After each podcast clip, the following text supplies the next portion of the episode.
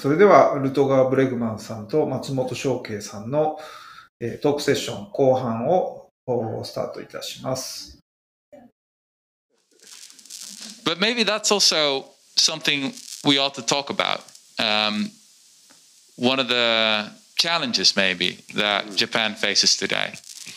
The Netherlands has one of the shortest working weeks in the world. Japan has one of the longest working weeks in the world. そうですね。まああのなのでそうですね。日本が抱えるまずその先ほどおっしゃられたそのまあ100年後の日本みたいなところを考えた時に、じゃあその日本が抱えるチャレンジってなんだろう、課題ってなんだろうっていうところを考えてみてもいいかもしれないですね。あのオランダはそのまあ週の労働日数が世界でも一番少ない国です。で日本は逆に一番多い国です。And I sometimes wonder whether it might be the case if Japanese culture is too obsessed with work, work, work. でそれは日本人がやっぱり仕事が日本の文化そのものが仕事が大好きでで仕事仕事仕事仕事ってずっと考えたいからなのか Uh, in the 80s in the Netherlands, we had a small movement uh, that was called, uh, how do I translate this? The, uh, the club against the working, working discipline. They, they called for the right to be lazy. えっと、80年代にオランダで、まあ、ある種のその運動みたいなものがあってでそれは何かっていうとその、えっと、仕事の規律に対しに反するクラブみたいなそういったグループでまあ要するにその真面目に仕事をしなさいということにしてちょっとだらけさせてくれよっていう感じ Because if you're lazy, then you can also think and be creative and actually come with new ideas, right? So actually, l- being lazy makes you more productive often. でそのまあだらける怠けるみたいな状態っていうのは別に悪いことじゃなくてそういった状態にあれば人間は考えで考えればクリエイクリエイティブになれば新しいアイデアができる So, would you agree that Japan needs an anti work movement? That there should be a law that says stop working after five, and uh, well, after that, you can do what you want. Come to the temple. what do you think? なので、まあ、今の話を踏まえてその日本でもやっぱりその仕事の規律に、まあ、ししっかり仕事をしないみたいな そういった、まあ、その真面目に仕事する反対みたいな法律みたいなのがあったんですであの5時になったら仕事を終えてお寺に来てみたいな。それぐらいのことができるそうですね、えーそれぐらい役に立たないことをするっていうねあの大事だと思います。であのなんでなんでですよ？日本がこんなにワークワーク仕事仕事って言いながら同時に、えーなんでこんなに生産性労働生産性が低いのかっていう、えー秘密を、えーお話しすると本当は働いていないんです。働いているふりをしているだけです。そう。あ There's の there's an there's an old uh, communist joke from Eastern Europe, you know, when there was still communism, and they said uh, they, the employers, or sorry, um, we pretend to work and they pretend to pay us. ーであの、まあ、当時まだ共産主義だったのにその、まあ、労働者我々は働いてるふりをしているし雇用側は金を払うふりをしてるだけだそんなジョークうん。あの日本日本で実はこう仏教の国神道の国って言われてますけど私は本当に広がっている宗教は違うと思うんですね。でその宗教は何かというと、えー努力教と我慢教だと思っています。えーでみんななんでそんなに仕事をしているふりをするのかというとレイジー、えー怠けてると言われたくないからですだからあのこの国は全てが言い訳で成り立っています。So, so um, in uh, the stories that I learned as a as a young boy, uh, you know the stories from the Bible that my father and mother taught me. There were many stories of prophets and radicals who were willing to make other people uncomfortable. えっとまあ、私が、まあまあ、両親から、まあ、宣教師やって父から、まあ、その聖教のあ聖書の中のそのいろんな話を学んでいくわけですけどその中で、えっと、学んだものの中にその、まあまあ、説教する側とそれに対してマラリカに反発っていく側っていうそのそういった役割のそういった人たちが、まあ、常にその他者そのそれ以外にいる人たちを、まあ、そのある意味不快な状態に落ち落とし込んでいくというか陥れていくような状況があります。 So they had the cour- courage to be liked. Uh, sorry, uh, they had the courage to be disliked. Uh, they had the courage to be hated. Right? And that is quite difficult for people because we humans, we desperately want to be part of the group. でそういった物語に現れてくる人たちっていうのは、まあ、みんなから嫌われるわけですよねでただ人間のその本質的にやっぱり嫌われるっていうことはすごく苦手なんですよあのみんなの仲間になりたいので So, just to give you an example, if I take off my mask right now, I do feel a little bit weird because you're all wearing a mask and now I'm not. So, I feel different. で This helps. this helps quite a lot. I mean, to keep wearing your mask if you want to, but it is. It's just an example. I mean, today in uh, the Netherlands, no one's wearing a mask. in Japan, everyone's wearing a mask. It's a fascinating difference.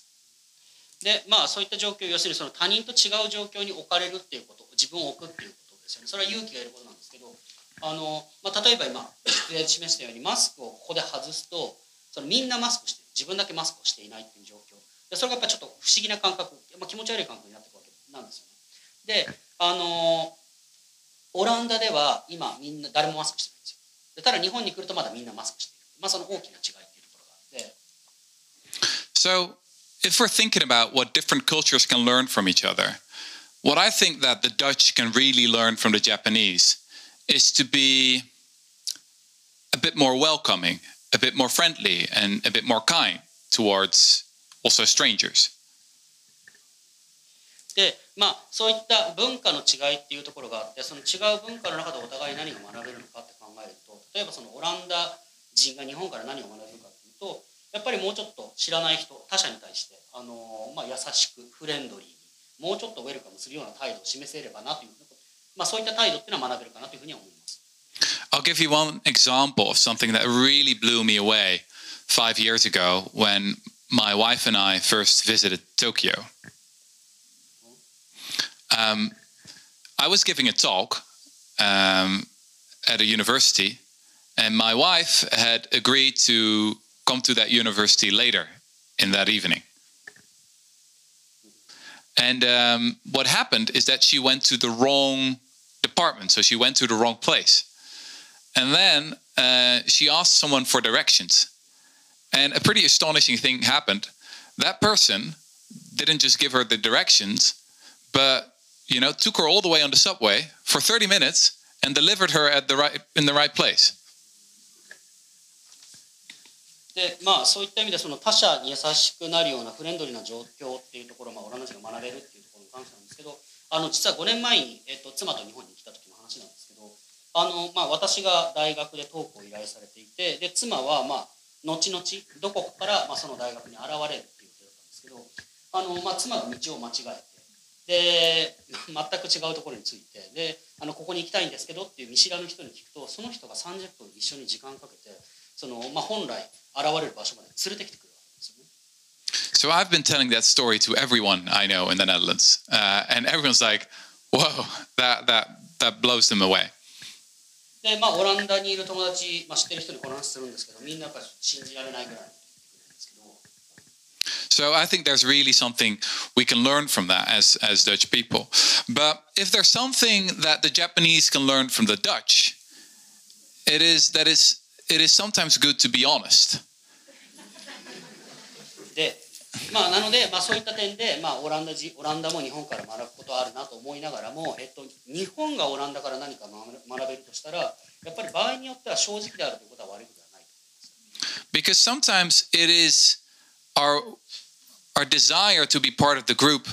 that actually stands in the way of justice and of truth. でやっぱりその正直っていうところを考えていくと例えばその特定のグループその仲間にいたいっていうことはもちろんあるんだけれどもやっぱりその真実とか正義っていう状況になった場合にやっぱりそこはあの、まあ、立ち上がっていかなければいけない状況があると思います。If we think about the great reformers in history, for example, those in the 18th century who fought against slavery, they were being hated and they made people very, very uncomfortable. But now we recognize that they were on the right side of history. で例えばその歴史を見返していくとやっぱりそのいろいろなポイントでその革命的なことを革命的なきっかけを起こしている人たちっていますよね。例えば18世紀その、まあ、奴隷制を廃止したような人たち。その当時立ち上がった人たちはやっぱりその発言をすることによって周りの人たちが本当に嫌われてるわけですよ。周りの人たちみんななんでこいつこんなこと言うんだろうと思ってるんですよ。でも今考えてみたらその当時その発言をした人たちは歴史の正しい側に立っているわけですよ。So, this is my challenge for all of you. Um, try and practice at least once a week a very old, you know, respected Dutch ritual. Try and insult someone. yeah, but usually people find that insulting.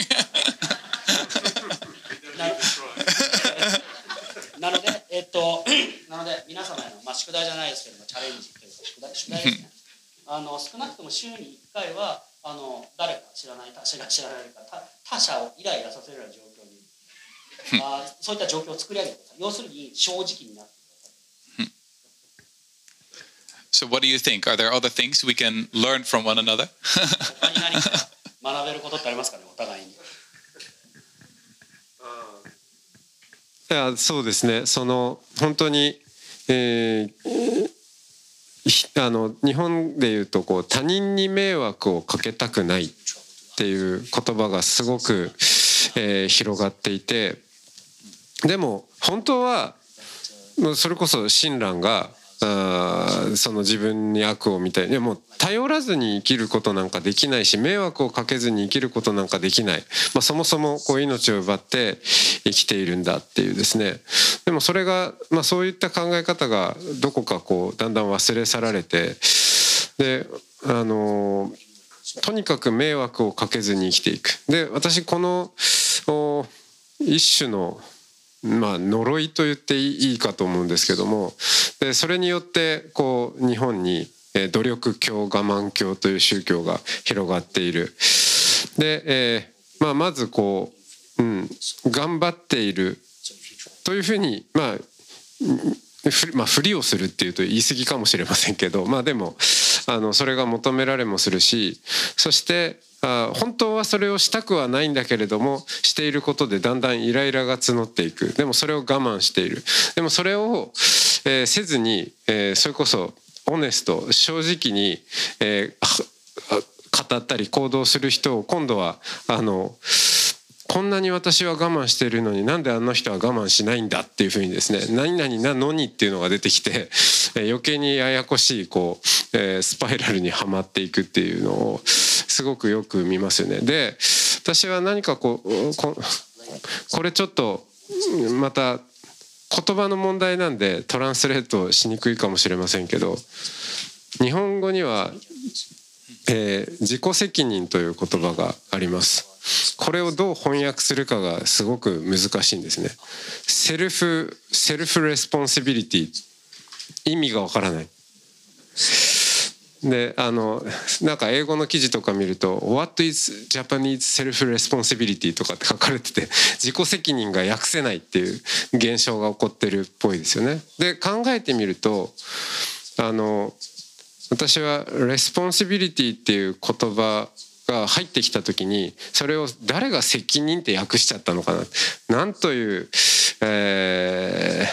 ー、なんちょっといまいちすぎる訳だなと思うんですね。日本語で見ると今いかにもこう責められる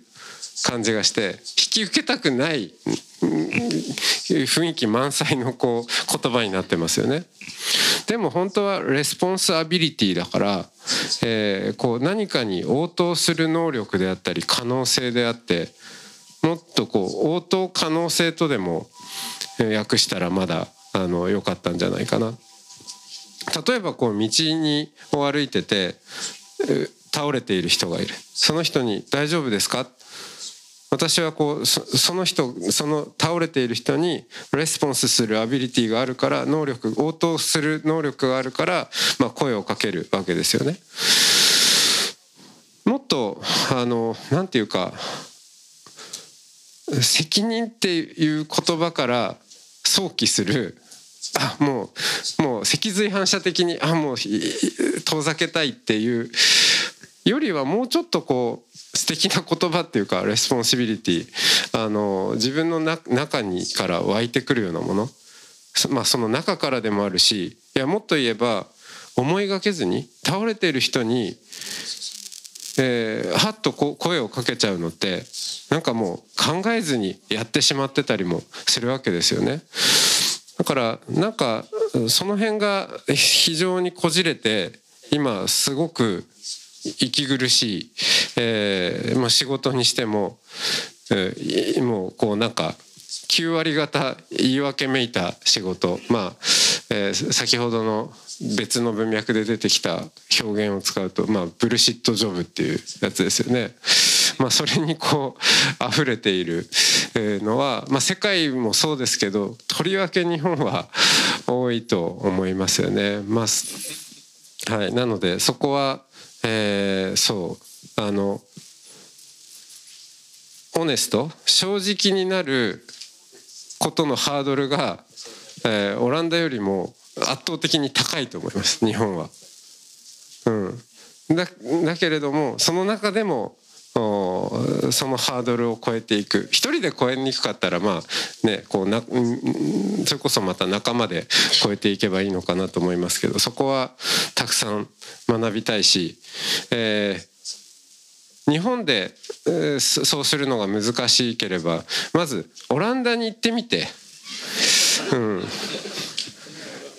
オランダに行ってみてあの、えー学ぶのが、ま、あの早いかもしれませんね。Or sometimes you just need to invite some crazy Dutch people to. Uh... yes, yes, interesting. Well, so how, how much time do we do we have left? Because I think that's, uh, or can we also ask questions from the audience? I think that that would also be great. あねそうですねあの一つだけ、えー、私から、えー、ブレグマンさんに、えー、まあアイディア？私のこう発見したものをちょっとお話ししてみたいんですけど、えーと、それは、えー、あのブレグマンさんが書いた本「ヒューマンカインド」の本とはまた全然違うところで実は私もその人間のいろんな人いますけど本当は結構、いいやつらなんじゃないかっていうのを感じたきっかけがあります。それは、えー、去年あ去年ですね私は「グッドアンセスター」っていう本を翻訳しました。えー、でその本の中で、えー、中心になっている問いは「uh, How can we become、uh, better ancestors, good ancestors?」いかにして私たちはより良き祖先になれるかっていう問いですね。であのまあ、日本だとご先祖様が身近なので、えーまあ、この問いは、まあ、スッとこう受け入れられるかなでも結構いろんな海外の人と交流する機会もあるのでみんないろんな人に聞いてみると、えー、実はこれはどんな国の人にも何かこう自分の中のそれこそ、えー、善まあ、えー、そのもともと良いところを引き出すような問いなんだなっていうことに気づいたんですね。えーオードリー・タンさんデジタルあの台湾のデジタル大臣のオードリー・サンタンタンさんと、えー、お話ししている時にも実はあの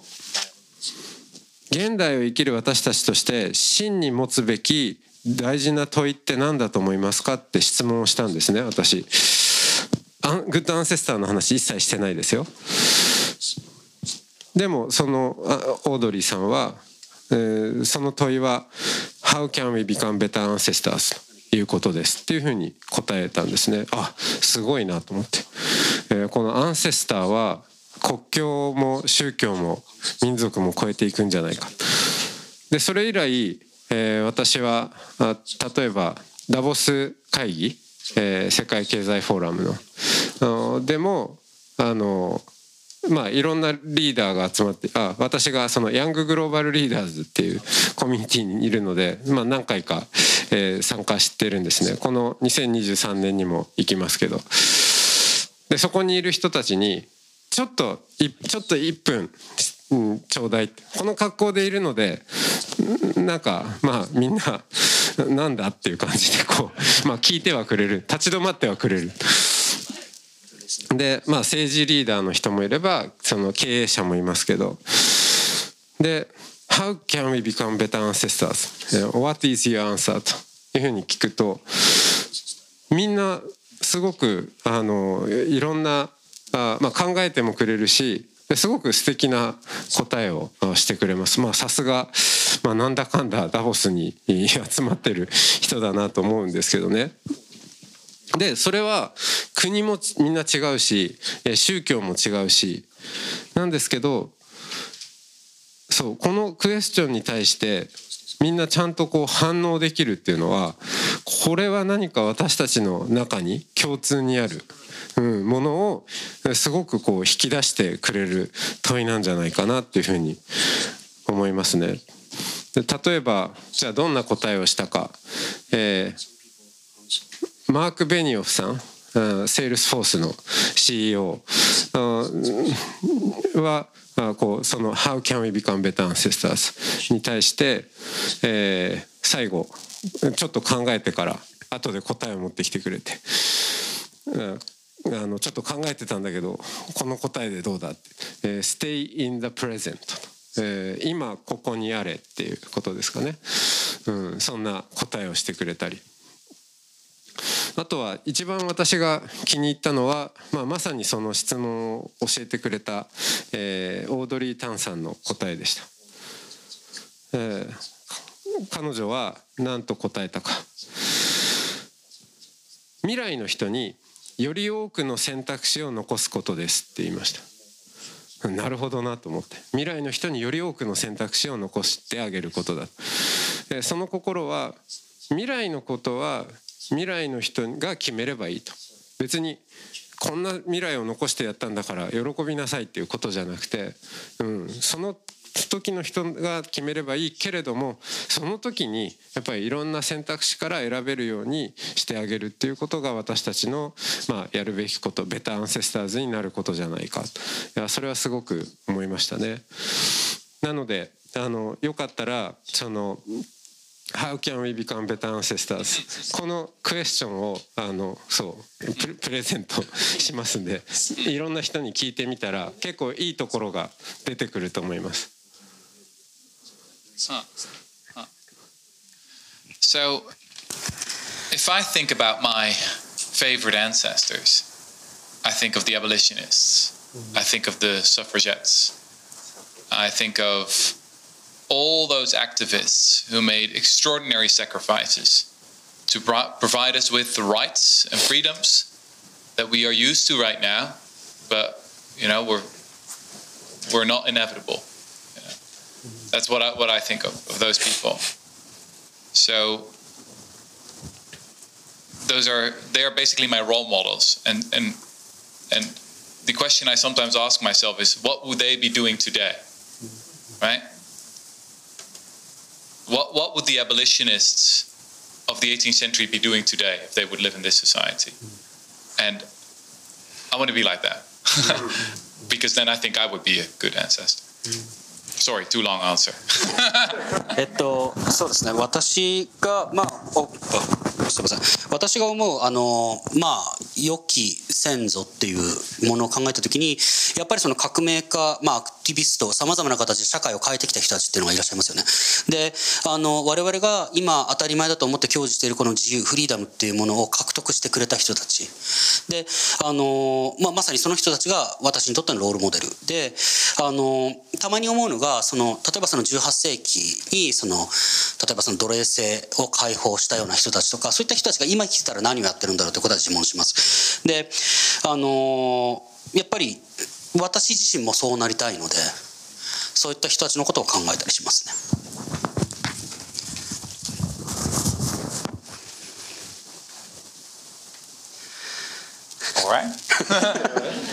という感じです。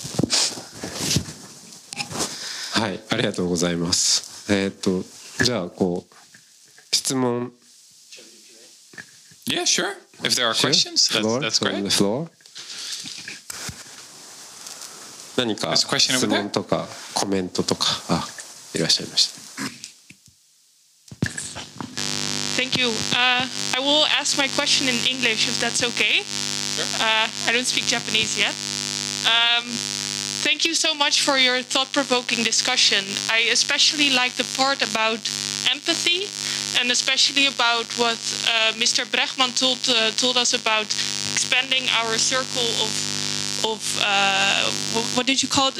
I think concern Yes. expanding the, cir- uh, the circle of concern. Um, and you talked about how it expanded from tribe to nation to the world. Uh, but I do see two issues that I would like you to reflect on, maybe both. Okay, one minute. Maybe No, you want to. fine, okay, okay, go to, go ahead. He's So- a brilliant memory. So one is that if you are be having empathy about the whole world in a sense, that also creates a burden on, I think, scientifically speaking, on on your cognitive abilities. It, it, it's draining. It's a, a burden on your mind, and I see in my generation that it creates a lot of mental uh, health issues as well. There's a lot of depression now be, because we are experiencing all this suffering around the world, and we have to be empathetic about this. Um, so that's one issue. And then the other issue is that because we experience all this information overload, uh, it also creates, in a sense, numbness about all this suffering. So, in that sense, being empathetic about the whole world is creating or making us being less, having less empathy in the end. Yeah, I? Done? Yes. えっと、そうですね、あの、まあ、他者を思いやるっていうところのお話が本当に非常に素晴らしいなと思っていて、で、あの、その、えっと、他者を気遣うそう気遣う縁を広げていくっていうところその部族から始まって、えっとまあ、村とか都市とか国とかでそれを世界にっていう話を差し上げましたよね。であのその話そうだなと思うんですけどそこに関して、まあ、2つちょっと大きな、まあ、問題をちょっと感じてますと。でその1つ目がその世界の規模でその思いやりっていう範囲気遣う範囲を広げていくっていうことがあのやっぱりその気にしなきゃいけない対象が大きすぎるっていうところ。でそれがやっぱりその今日まあその科学的にもその我々が認識できるその許容量を超えたところにあるんじゃないかと思っていてでそこがまあその、まあ、精神的にまあ不安定な状態を、まああのまあ、作り出してしまうような状況になってしまうんじゃないかっていうことが一つとあともう一つがあのやっぱりその世界っていう大きなまあ円ですよねそこその状態の中でその我々が今の日常を考えるとあの、まあ、情報過多なんですよね。で世界で起きているさまざまな問題さまざまな人たちが苦しんでいるような状態っていうところをもうずっとさらされ続けているのである意味あの何も感じなくなってしまうみたいなその苦しんでいる人たちの状況を目の当たりにしても逆にもうその状況が多すぎてそれにさえっとそうですねそのその状態を目の当たりにしすぎてそうですねさらされすぎてあの逆に思いやれなくて何も感じなくなってしまうんじゃないかっていうところを思ってますと。Want to go first? um, so there's a beautiful quote from the philosopher Bertrand Russell that I've always loved. He said, The mark of a civilized mind is to be able to look at a row of numbers and weep. Come, you need to explain me more. so, when I say 5 million children die every year from easily preventable causes, you know, it, it doesn't cause an emotional reaction with most people. And so, I think it's very important that we learn in a way that, or maybe we need to try and be, be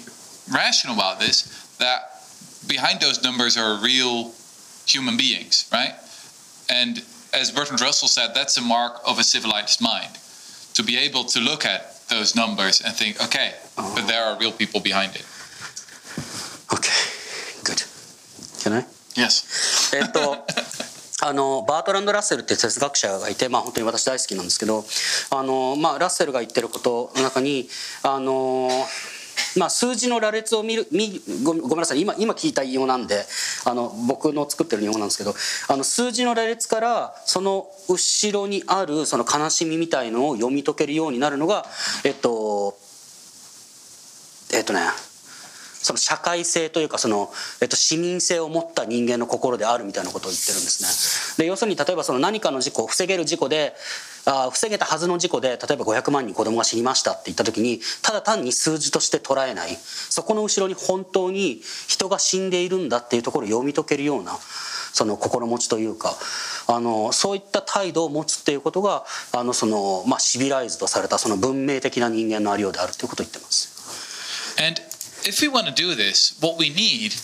is not empathy, actually. That's the strange thing that many people don't realize. But empathy is often the problem. There's a great book about this by the psychologist Paul Bloom called Against Empathy. And his argument is that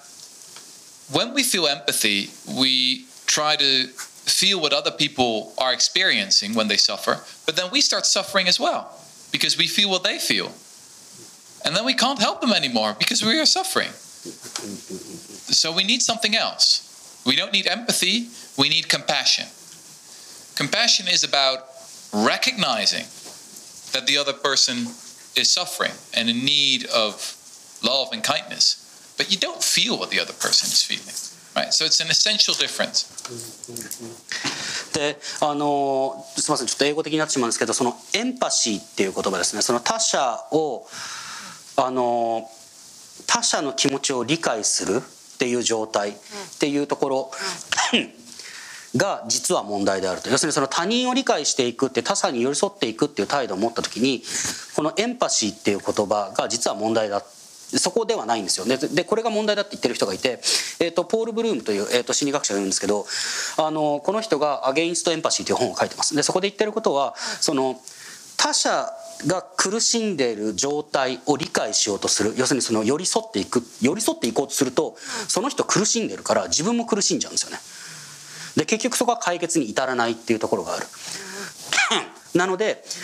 エンパシーではなくてコンパッションが必要だということを言ってます。でそれは苦しんでいる他者に対してそこを理解するんだけれどもじゃあそれを一緒に考えていこうっていうところ。そういった態度が必要だと。You want to add something to that? いやあーそうですね。あのそう。共感ってえエンパシーはすごく最近言われる場面も多いですけどなんかその例えば会社組織の中でもこう共感を持っていこうとかこう共感型リーダーシップが大事であるみたいなことって言われますけどね。でもあのまあほどほどにっていうとちょっと違うかな。でもこううん本当の本当は絶対自分は他者にはなれない誰かに代わりにはなれないっていうことをちゃんとどこかで、えー思っておくっていうことはすごく大事かなと思いますよね。その誰かの痛みを、まあ、もちろん共感することで我が痛みと感じることを、まあ、共感とも言いますけどでもそれって本当はやっぱり違う人ですからねあのどこまで行ってもわからないことでありそのまあ自然と共感の気持ちが生まれてくるっていうこともまあ、人間の性質でもあるし、えー、その美しいところでもあると同時になんかそこにまた信頼を置きすぎないっていう姿勢も大切かなと思いますよね。であの確かにそのサークルを広げていくそういうイメージを持つのはあのこう一つの何でしょうトレーニングというのかプラクティスとして大事なことですけどでもそれって実はあくまでも頭の中だけのことであってバーチャルであるということも知っておいた方がいいですよね。じゃあ世界中の人って言った時に78億人絶対一生のうちで、ね、78億人全員と会うことなんかできないしあのましてや一人一人のそのライフストーリーを知ることなんて絶対にできないわけで、まあ、よく、ね、引用されるダンバー数ですか、えー、まあ大体こう人間が認識できるのって150とか200とかっていうまあそれぐらいのサイズだよね。だからそういう意味ではそういう意味では SNS の、えーね、5,000人とつながってますだってもう完全にバーチャルなんですよね。そのまさに数字だけの話であって。なんかあんまりそこにこう、うん。まあ、それはそうやってこう広げる感覚を養うレッスンとしてはいいけれどもでもやっぱりこう自分が本当に、えー、なんでしょう私の延長として私の一部として、感じられるような縁っていうのをもっともっとこう大切にしていってやっぱそこからどうやってこう広げられるかやってみる。ででも広げようと思っても限界があるのでやっぱり広げられないなっていうこともあのあると思います。でもそれはまたあの自分の限界を知るっていうことだしあのうんいろいろ工夫をしながらそのやっぱりバーチャルに、えーえー、こう溺れてしまわないっていうことが大事だと思います。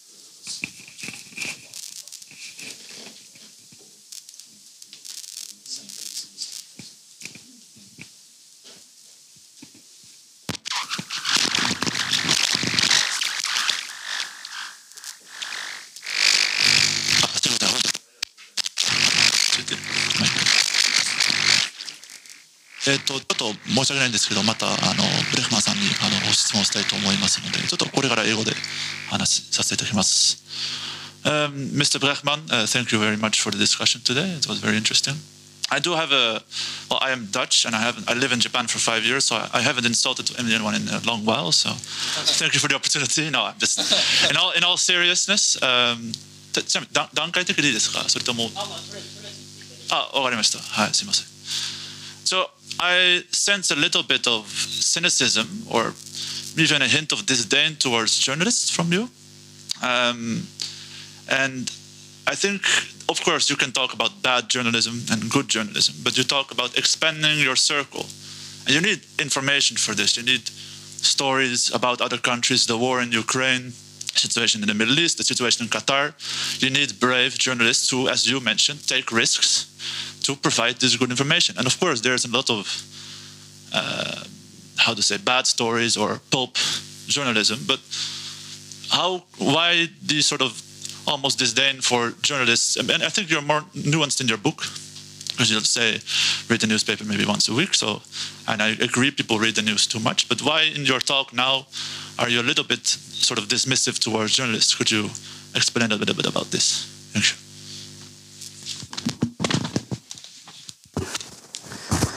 えっと、あのもう日本に5年ほど住んでいる、まあ、オランダ人ですということで。であの、まあ、先ほどの、まあ、プレゼンテーションというか、まあ、この話の中でそのジャーナリズムということに関して、まあ、あの結構皮肉的に捉えているような発言が多かったかと思いますと。でもちろんまあいいジャーナリズム悪いジャーナリズムいろいろあるかと思うんですけどあのでもまあその円を広げていくっていう中で例えばその世界がどういった状況にある世界の他の国がどういう状況にあるのかっていうことをやっぱ知らなければいけない。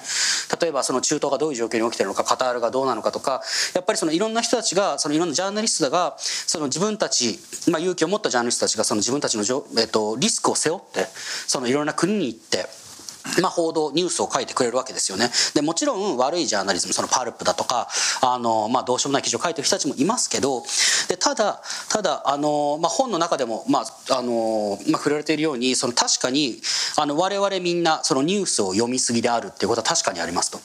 ただそれでもそれでもなんでそんなにそのジャーナリストっていうことに対して厳しいんでしょうかっていう質問です。It's a good point.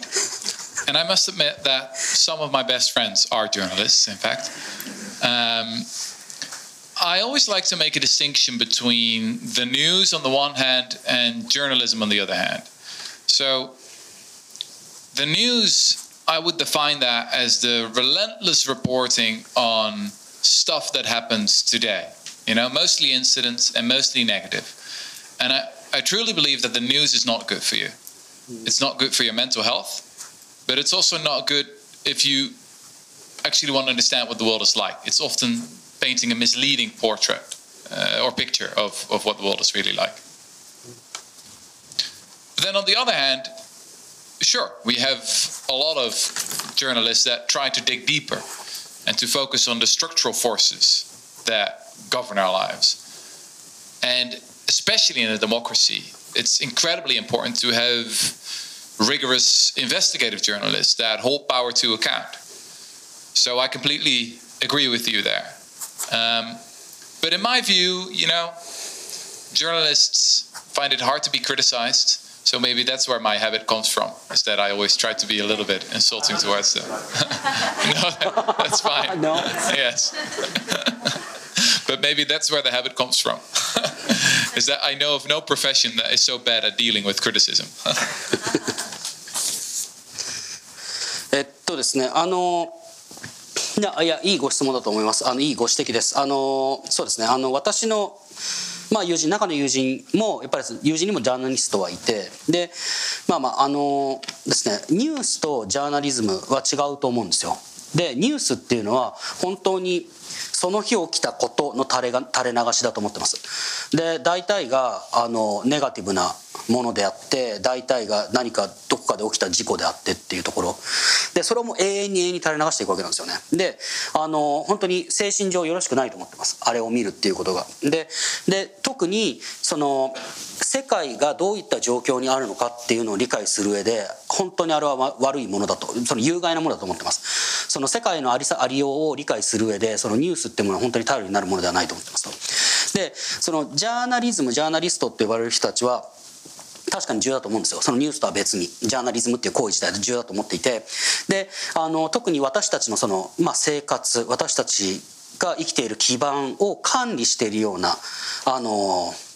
まあ、システムですよね。でそういったものに対してしっかりと世の中で何が起きてるのかっていうところそういうシステムがどう機能してるかっていうのを本当に十分にその調査してくれるような立場の人たちは重要だと思っていてで我々が生きているこの民主主義っていうところがどう機能しているのかっていうところ本当にしっかりリサーチをかけてそれを知らせてくれるっていう立場の人たちは本当に重要だと思っております。でただあの、まあ、おっしゃる通りそのジャーナリストに関して結構皮肉な感じでいろいろ発言をしてきたんですけどそれはあのジャーナリストがあんまり批判にさされない立場にいるのでとりあえず言ってやろうみたいなところで言ってみました。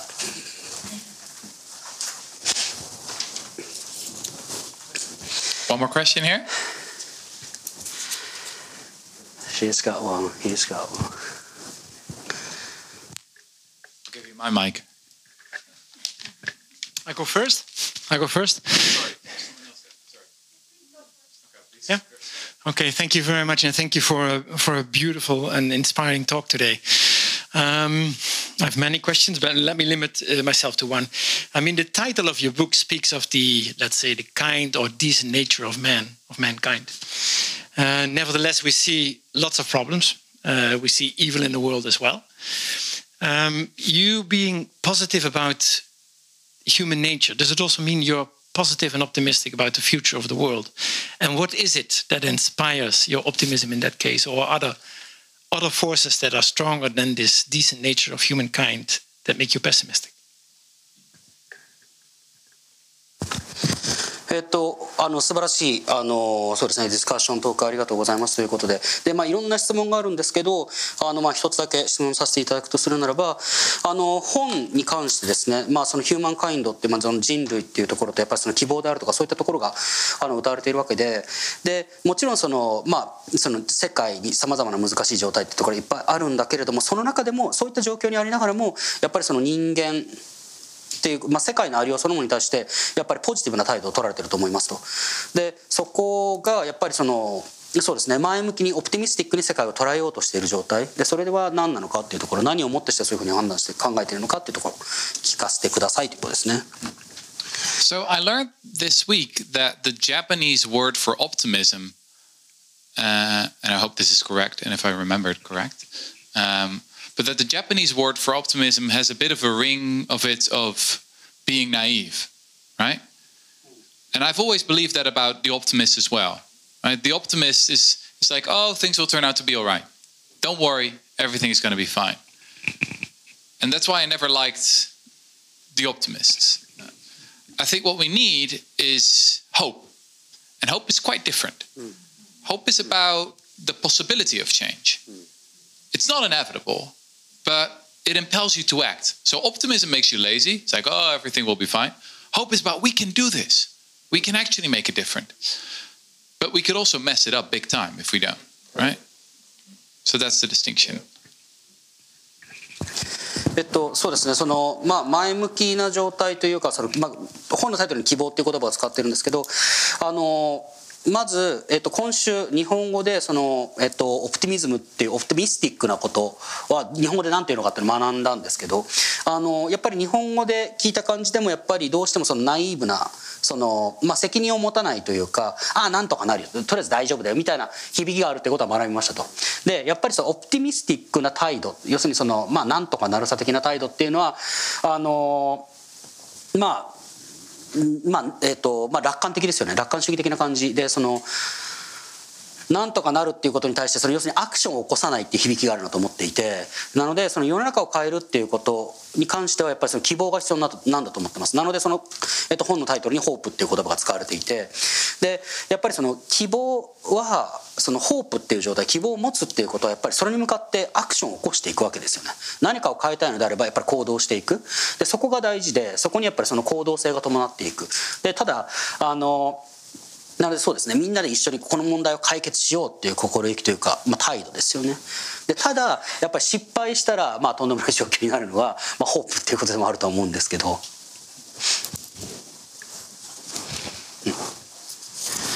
Next question? Someone had a question over there, or yeah. どうもありがとうございました。えーと、今まさに答えてくださったことがちょっと私のご質問したかったこととも関係してるんですけども、まあ、人と違うとか批判をするっていう時には簡単に皮肉になりやすいっていうことだと思います。で、まあ、それを、まあ、ホープを持つっていうことが、まあ、建設的な提言をするっていうことにつながると思うんですけれどもそういうことにあたって、えー、ブレグマンさんが心がた少しヒントになるようなことを教えていただけませんか？と音声が、あ、ごめんなさい、入りました。えっ、ー、と、的に希望を、えー、まあ、持っていくために、フレグマンさんが心がけられていることを教えてください。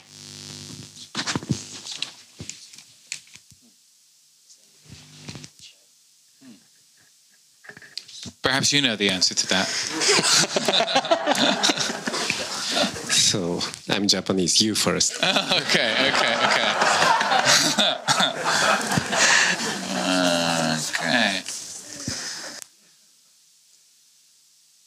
So for me, the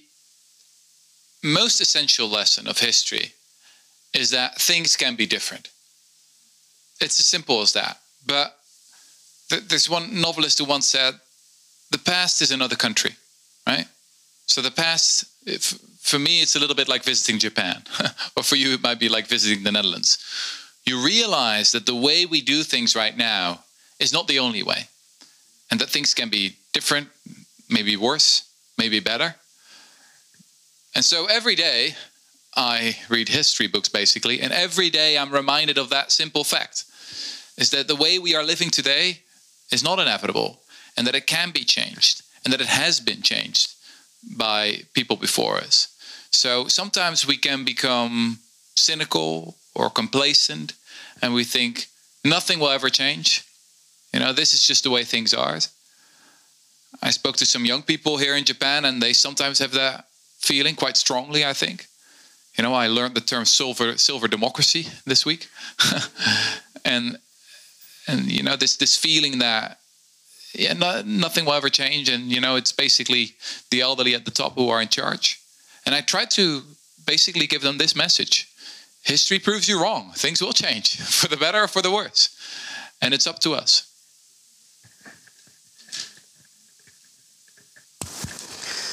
あの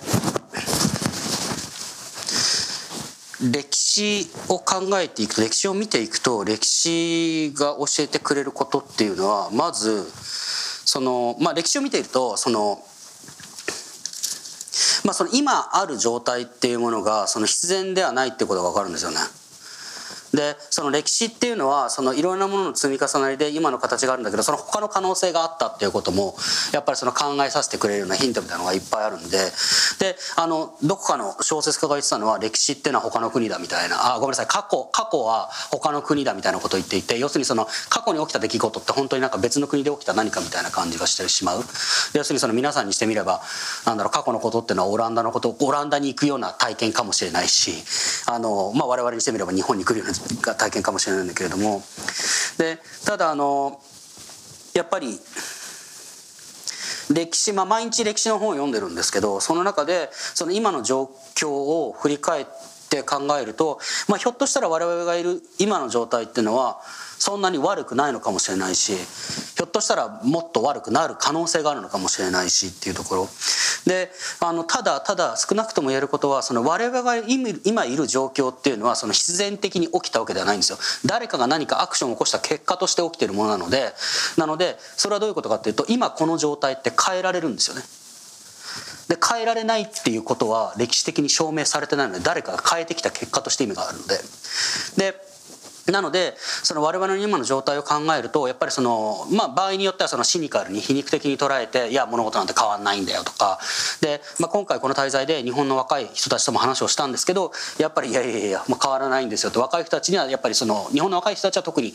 あの政治が変わらないとか社会が変わらないみたいな気持ちがあるっていうのはなんかちょっと話をしててすごくよく分かってでシルバーデモクラシーっていう言葉を 学んだんですけど今回。なのでそのまあ年配の方たちが政治を牛耳っていて物事が変わらないって考えてる日本の若者たち。あのでもやっぱりそういったなんだろうな態度になってしまうのは分かるんだけれどもでも歴史は証明してますよね。物事は変わるんだっていうこと。私もちょっとだけ、えー、最後に足すとあのやっぱりいろんなものの見方あの自分が持っているものの見方じゃない、えー、他の世界の見方とか人の見方とかこう未来の見方があるっていうその本当違ったものに触れるっていうことが大切だと思うんですね。でまあ、確かにこう普通に生きていてあの自分が直接接することのできる人の数はあコミュニティは限られていますけれどもだからこそたくさんの依存先を持つっていうことがすごすごく大事だと思います。でここはあの宗教は時々反省しなきゃいけない。えー、宗教はともすれば唯一の依存先にであろうとするんですよね。だけれども私はここにまあ今日もそうです。皆さんにお伝えしたいのは皆さんにとってのあなたにとっての唯一の依存先にここのお寺をする必要はありませんよ。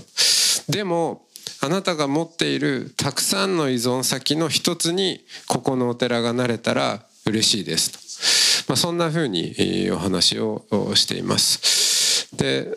そうしたらあのねえーそんなふうに宗教もそうだし、えいろんなこうコミュニティがあコミュニティを大事にしながらも開かれていく。でそれをこうつないでいくようなあこう世界がつ作れたらそこにあのそうこう歴史が展開していく中でどんな展開があってもまたその先にいろんな選択肢があるのであのやっぱどこかにはホープがあるという感覚を持ち続けられるんじゃないかなと思います。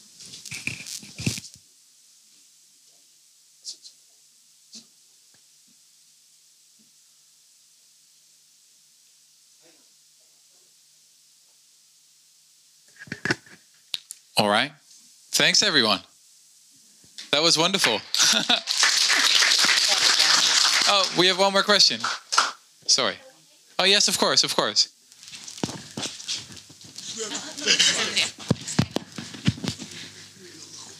今日はお話をどうもありがとうございました。あの本を読ませていただきました。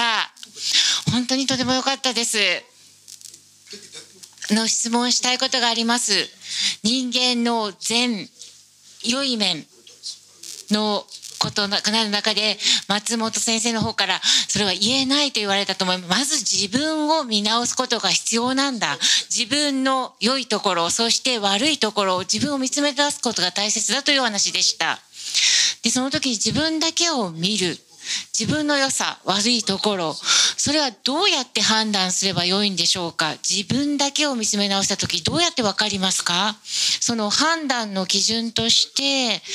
何か自分のこれまでの人生の経験、それをもとにするのか、何かそれがこう社会的な環境、生活環境で他の人の生活や経験そうした周りからの影響っていうのが必ずあると思うんですね。ですので自分一人だけを見つめるのではなくみんなと一緒の関わりの中に自分がある。なので何か自分を見つめ直す時に人間性というものその良さ和さというのが人との関わりの中でこう決まってくることなので言えてくることではないかと思うんですけれども自分だけを見るのではなく人との関わりそこから人間性というものが良さ悪さというのが言えると思うんですがどどうでしょうか？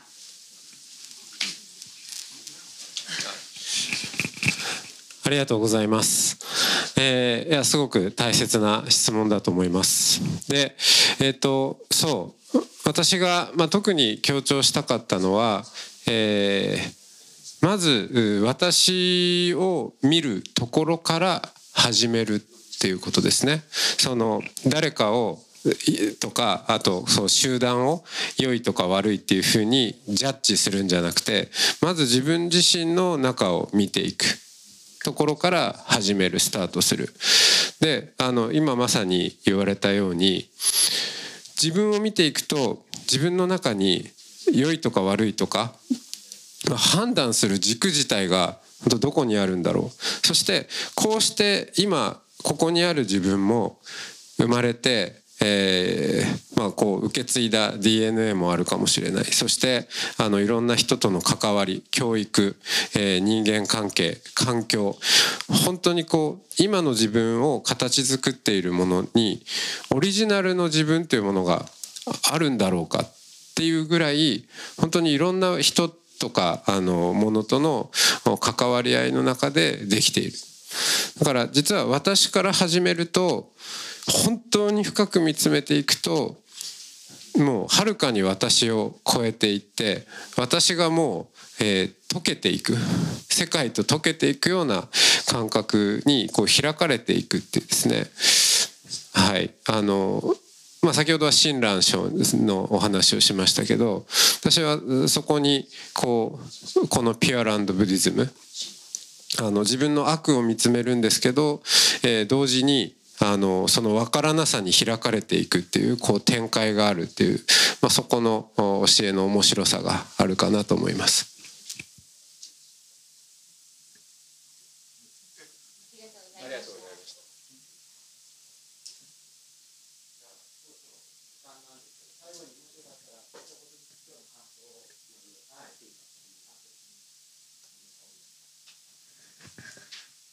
Okay. Um, so, um, a good friend of mine uh, recently published a book in Dutch, sadly not in Japanese. but in the book, he makes the argument that free will doesn't exist. So that phi- philosophically, you know, free will simply cannot exist. Because as you said, in the end, everything can be traced back to external causation, right? Your your parents, your surroundings, your genetics, etc. So free will cannot possibly exist. And I think that we often need to be reminded of that when we look at other people, because it will make us much more forgiving, right? We will see more causes why, for example, the criminal did bad things. Well, there's there are always reasons behind that. So I like that philosophy when it comes uh, to looking at other people, but I hate that philosophy when it's about yourself. So that's I, I think I, we I over, always have disagreements with my friends about this because I think it has made him very lazy. Um, so when it comes about it's, when it's about yourself, I think you very much have to believe in free will and that you can make a difference. And that's uh, philosophically impossible. You can't believe two things at the same time. But in practice, you can. I'm doing it every day. That's it. えっと、あの友人がですねオランダの友人が本を出版したんですね。まだ日本語になってるオランダ語だけなんですけど。あのそこで何を言ってるかというと、まあ、哲学書で、えっと、自由意志っていうものは哲学的に存在しないっていう本なんですね。であのまあまあなのであの先ほどのお話にもつながっていくことなんですけどそのまあ自己っていうものを見つめていけばいくほど結局その、まあ、自分本来の部分っていうところその結局外的要因によって形成されているんではないかみたいな。でそれが親であったり遺伝であったり環境であったりみたいな。であの、まあ、そういった本ででまあ、これを他者っていう状態に対して当て込んで考えていくと例えばその、まあ、何か犯罪を犯した人は何でそんな悪いことをしたのかと。でそれは本人の意思ではなくてさまざまな外的要因の結果としてそういう悪いことをしたんだっていう考える上でははあはあはあと。思うんですけどただこれを自分に当て込んでいこうとすると、まあ、ちょっとそれは納得いかないと。なんでかっていうと結局その世界を変えるっていうその私が思っているその世界を変えていきたいっていうより良い状況にしていきたいっていう意思そのものは私の自由意志だと思ってるので なのでそういった意味で友達とはあんまり話が合わないんですけど、まあ、ただやっぱその哲学的にそのまあ自由意志っていうものが存在しないっていう状態まあまあそれは置いておいてただ私自身はその私の意思に基づいてそのまあ日々そのそうですねあの希望を持ってその、まあ、人のその、まあ、人の良さというか、まあ、その人間の本質的な部分でその良さっていうところを信じたいということを実践しこしていこうと思っているのであの、まあ、そういったことをやっておりますという感じです。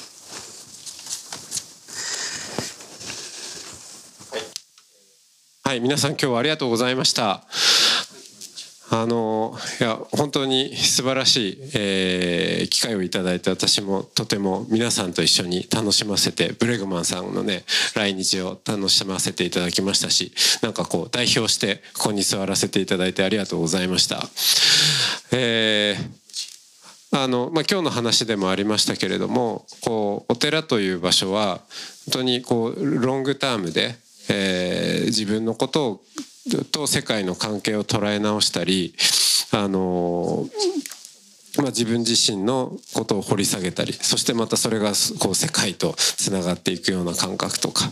っぱりこう特に、はい、あのオランダ人の方は置いといてこう日本人、えーワークワークワークになってますんで、えー忙しいととりわけあのこうえー視界が狭くなりますからね、えーぜひお寺を良き習慣の道場として、はい、別にあの唯一の依存先にしろとは言いませんから、はい、安心してください、えーたくさんの依存先の一つとして、はい、またこれあの、えー国籍も人種も問わず開かれていますので、はい。えー皆さんまたいらしてください。今日はありがとうございました。